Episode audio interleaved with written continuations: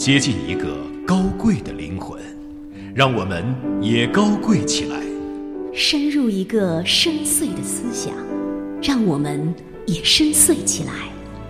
那是一个纯净美好的世界，在他精神的天空里。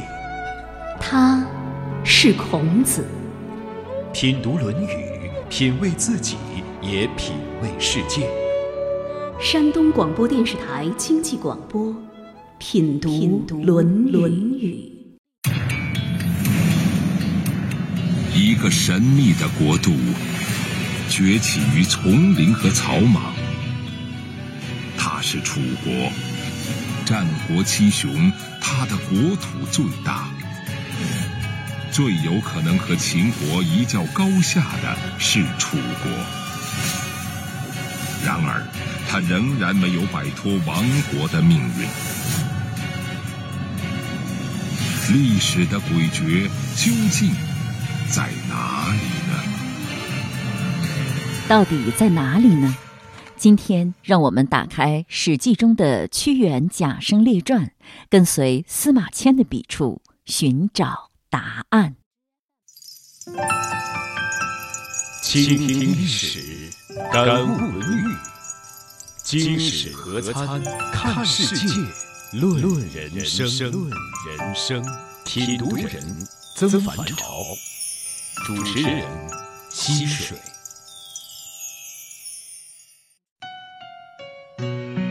曾凡朝，齐鲁师范学院教授。山东大学易学哲学博士，历史文化学院博士后，崇文国学经典普及文库编委，著有《易经注释》。上回书呢，我们讲到，因为小人进谗言，楚怀王疏远了屈原，屈原呢就不再担任重要职务了，估计也就没有多少机会接近楚王了，是这么回事吧？呃，被怀疑，被放逐。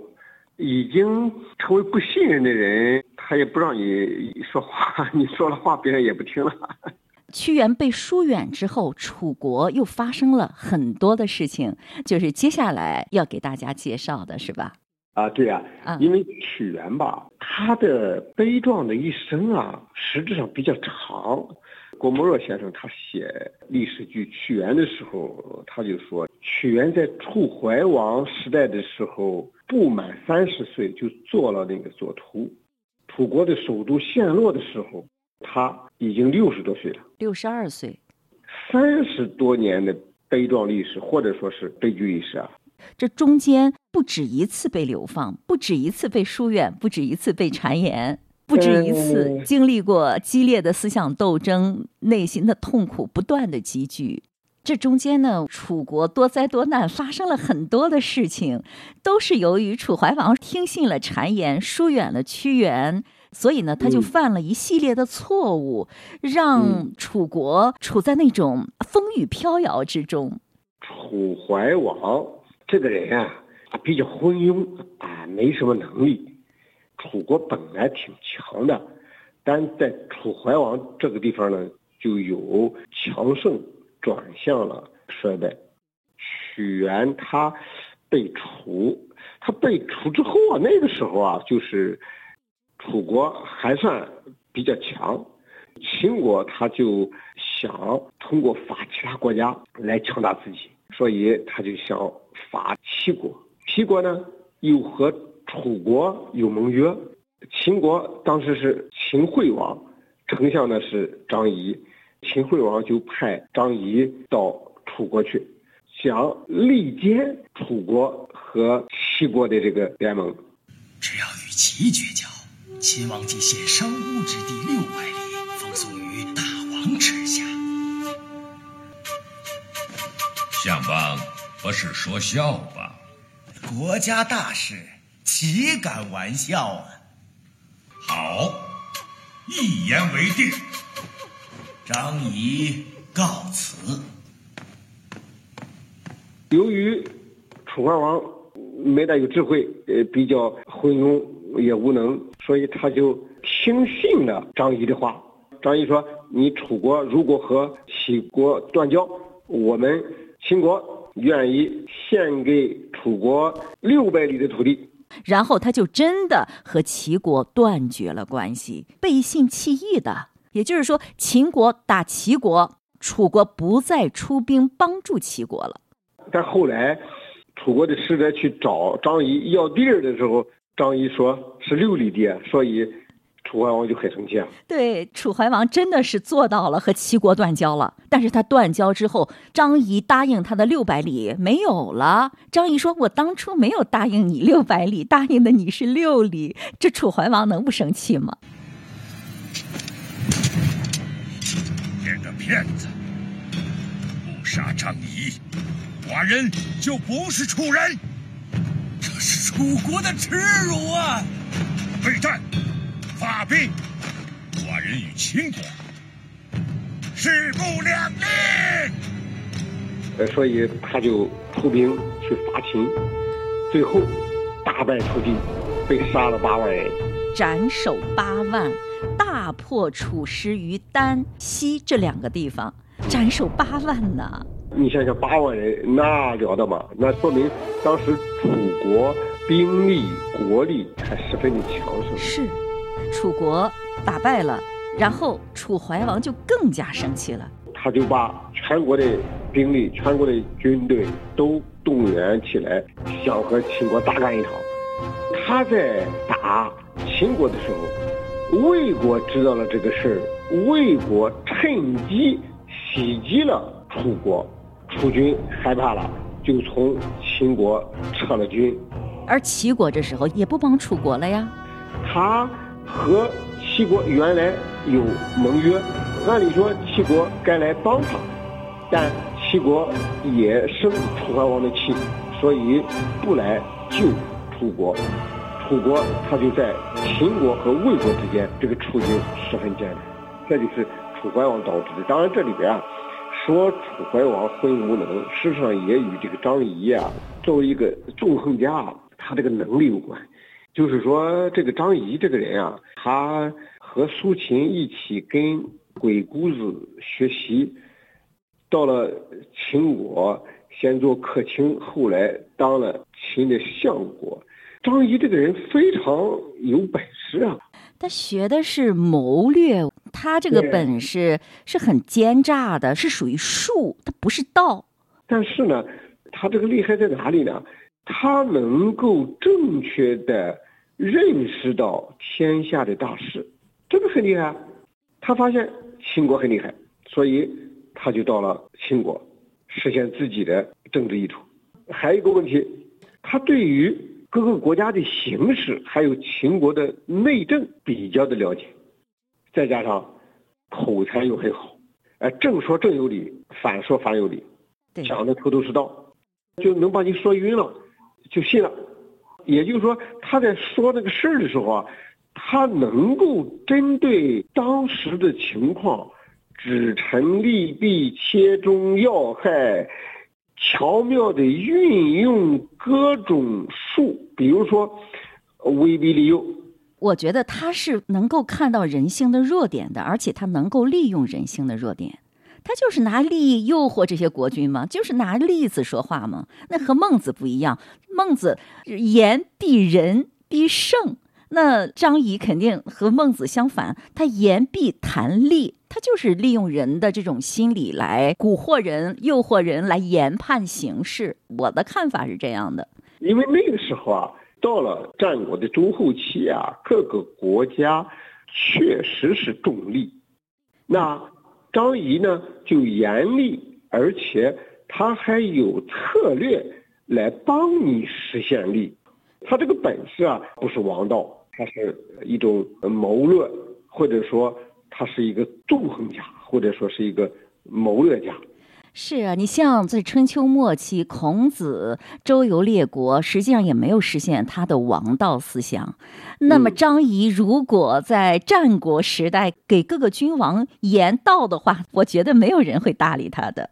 对，张仪啊，他适应了当时的形势，那这样的话呢，他又很有口才，在某种意义上。可以说有眼光，再加上楚怀王的昏庸无能，所以导致这么一个结果，楚国由盛到衰，也就自然而然了。我就觉得这个楚怀王到最后的结果，你看其他的诸侯国也都在攻击他，众叛亲离的那种感觉，有点儿利欲熏心，还经常情绪做事。他就是耳根子特别的软，总是让别人牵着鼻子走。我们往下看看他所做的那些事儿，我们就可以更清楚的感觉到这一点。他就一会儿听这个，一会儿听那个，做的所有的事情实际上都是对自己不利的。然后他让自己很强盛的楚国走向了衰弱。到目前，我感受到的是楚怀王鼠目寸光、见利忘义。你看他背叛了齐国，齐国也不帮他了，然后魏国也攻击他，有点搬石头砸自己的脚的感觉，是吧？他耳根子软，没有智慧，包括对待张仪这个事儿。也反映了这一点。后边《史记》当中又记了这么一笔，然后到了第二年，秦国又愿意把这个汉中的地方割给楚国来讲和，这就说明楚国在当时还是有一定的实力，而当时的楚怀王呢，他有点情绪用事，说什么呢？不愿得地，愿得张仪。因为他很恨张仪哈，出尔反尔的。恨张仪，所以他不是理智决策，而是情绪决策。张仪也很厉害啊，张仪太厉害了。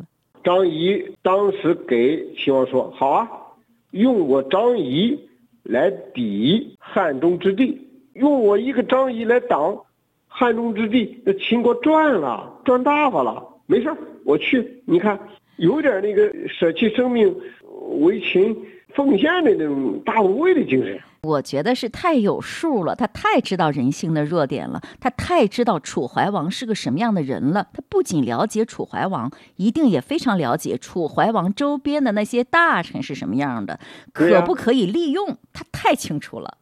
对呀，所以这就是他的真知，这就是他的洞见，这也是他的勇气。就是他有他的勇气，他有他的眼光。他有他的手段，所以张仪到了楚国之后，就给楚国的当权大臣锦赏一份厚礼。另外一个方面，又去找楚怀王的重姬郑袖，从他的后宫到他的前庭，人家张仪工作都做到了。也就是说，前庭有张权大臣锦赏说话，后宫又有楚怀王的重姬郑袖说话，那这样的话，张仪去了，人家又安全的被释放了。呃，屈原这个时候啊，被派到齐国去出使，他回到楚国，又给楚怀王讲明利害，楚怀王你怎么不把？张仪给杀了，楚怀王又后悔了，派人又去追张仪，最后没有追上，忘了自己的深仇大恨，竟然把张仪放走了，所以他没有立场。你觉得这个楚怀王他怎么昏庸到这种程度呢？哎呀，这个很正常。用老百姓的一句话来讲，林子大了，什么鸟都有啊。就是说，不管是君王还是大臣。还是百姓，各色人等都有。人家楚怀王，呃，就是呃这样的楚怀王，就好像屈原就是那样的屈原。嗯，他的背后有他的命运，有他的逻辑。所以，好好的一个楚国，在楚怀王的昏庸无能之下，不讲信用之下，得罪了各个诸侯国，最后各个诸侯国。联合在一块儿打楚国，这个人真是昏聩至极。由楚怀王今天的所作所为，我觉得已经可以预见到楚国的未来了。对，楚怀王之后的呃，楚顷襄王也不行啊，两三代合在一块儿就把这个楚国给玩完了。嗯，是。你看那个时候跟楚国国打了楚国之后，他的实力还是可以的。即使在这个之后，到了秦昭王，他还是与楚怀王联姻。对，说明楚国还行呢，是吧？对呀，如果不行的话，你像楚昭王能和楚国联姻吗？但是呢，这个联婚到底是真的还是假的呀？又不好说了。哎呀，我觉得这个楚怀王啊，真的是四个字吧，不可救药。联姻呢，呃，邀约要求楚怀王过去，那楚怀王说行。司徒，你回去吧，寡人不日则回。大王，此行凶险，其人是恶狼，大王一定要小心。知道了。屈原就劝楚怀王说：“你不能去，因为秦是个虎狼之国。”说的话不可相信，但是楚怀王的小儿子子兰劝楚怀王到秦国去，所以最后楚怀王终于去了。到了秦国，就被秦国事先埋伏好的军队断绝了回楚的路，楚怀王就被扣了，啊，就要楚怀王割地。给秦国，那楚怀王他也有点骨气啊，他不割，他生气啊，逃走了。他逃到赵国去，由于他没有处理好关系，人家赵国不接纳他，又回到了秦国。那最后还是死在了秦国。应该是被秦国就拘禁在秦国了，一直就没有能够再回楚国。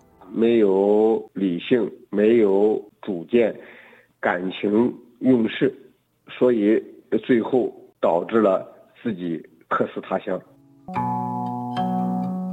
听了楚怀王的故事，不知道您有什么样的感触吗？我想起了“多行不义必自毙”这个词，还想起了孟子那句话：“天时不如地利，地利不如人和。得道者多助，失道者寡助。寡助之至，亲戚叛之；多助之至，天下顺之。”而楚怀王。就是那个失道者、寡助者。楚怀王鼠目寸光，在利益的诱惑下摇摆不定，丧权辱国，狼狈不堪。这日子过得够难受的。这个时候，屈原已经被放逐了，可他依然眷恋着楚国，怀念着怀王，极其痛恨怀王身边那些小人们的所作所为。并在自己的作品当中流露着这种心情。人君无愚智贤不肖，莫不欲求忠以自为，举贤以自佐。然亡国破家相随属，而圣君治国累世而不见者，其所谓忠者不忠，而所谓贤者不贤也。这句话是什么意思呢？国君都希望有贤臣来辅佐自己。都希望把国家治理好，不管他是有才还是无才，聪明还是愚钝，都想把国家建设好、治理好，这是每一个国君的愿望。可是呢，亡国破家的事却不断的发生。啊，对啊，原因是什么呢？就是其所谓忠者不忠，而所谓贤者不贤，就是他们所认为的忠臣，并不是忠臣。他们所认为的贤才不是贤才，就是像楚怀王这个样子，觉得上官大夫挺忠呢。其实上官大夫并不忠，他认为这个屈原不怎么样呢。其实屈原是最贤的，也就是说他们中间不变，是吗？对呀，所以内惑于郑袖，外被张仪欺骗，疏远了屈平，而信任了上官大夫，并以子来。最后的结果是什么呢？兵挫地消，军队打败仗，国土被消割，亡其六郡，上了六个郡的土地，自己也客死在秦国他乡，被天下人耻笑。最后这句话很关键：“此不知人之祸也。”也就是因为楚怀王不能知人。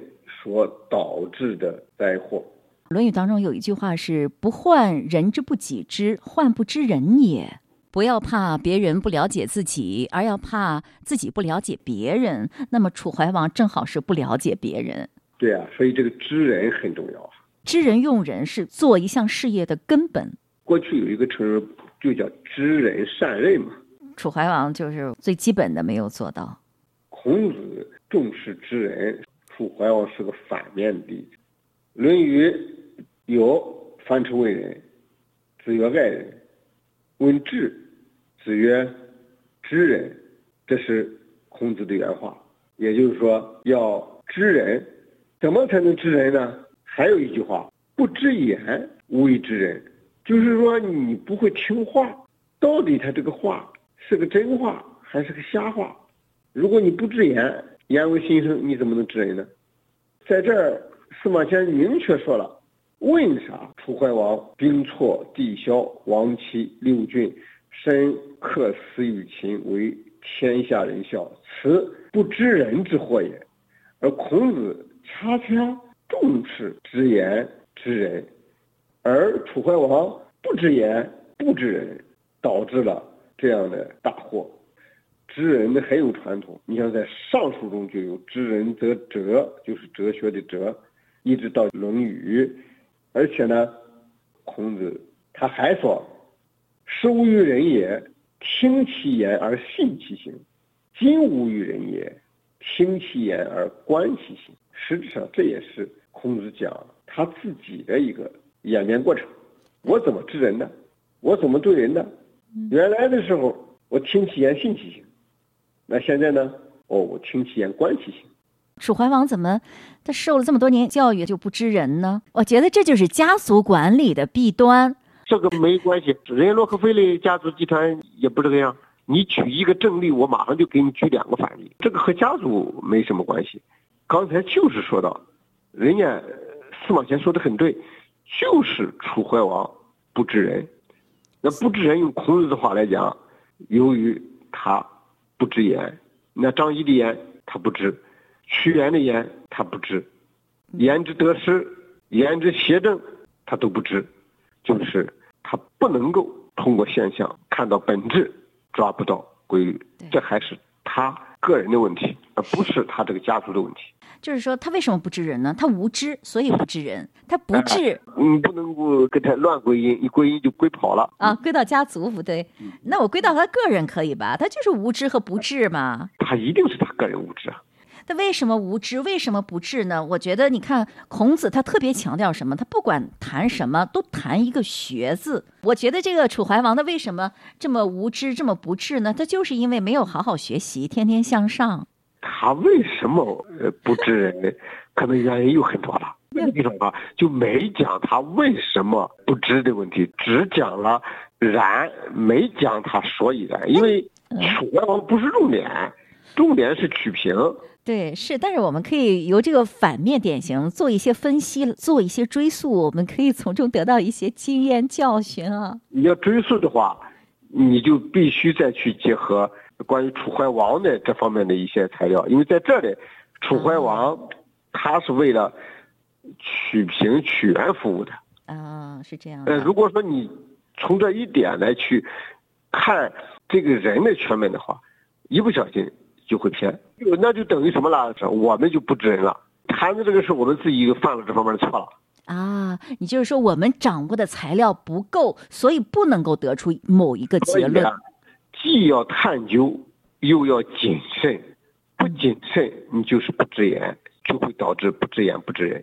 我们是在学习经典，在去阅读人物的时候，随着他们的喜而喜，随着他们的悲而悲，去不断的感受，而不去太过分的探究、猜想。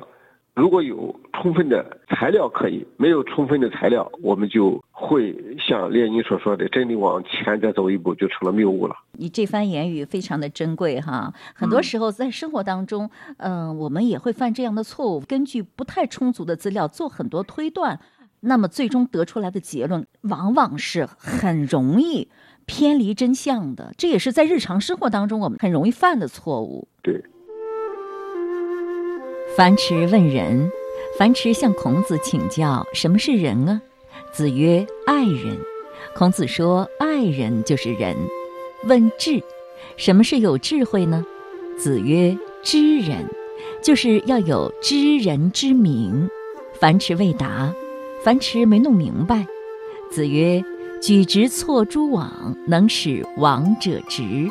孔子又进一步解释了一句，把正直的人提拔上来。把他们的位置安置在不正直的人上面，就能够使不正直的人变正直。孔子做了这样的解释之后，樊迟还是没有搞懂，退下来见到子夏之后，又请教了一番。子夏给他举了两个例子：大舜执掌天下的时候，在众人之中选拔贤能的人使用，当使用了高尧这个人，结果呢？不仁者远矣，不好的人就很少了，或者说不好的人就变好了。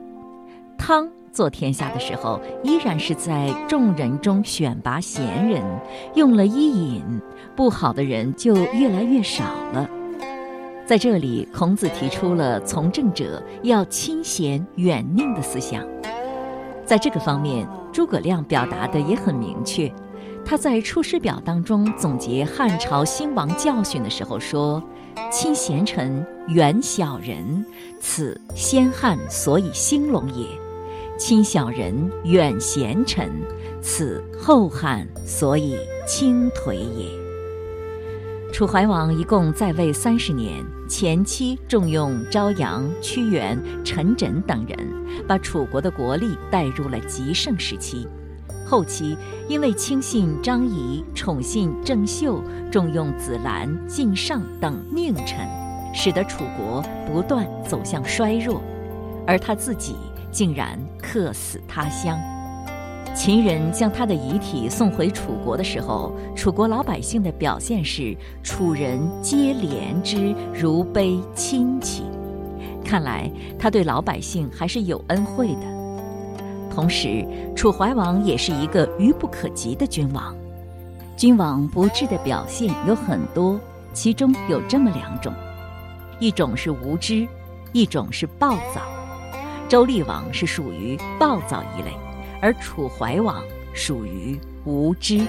表现之一便是不知人。今天的节目就是这样了。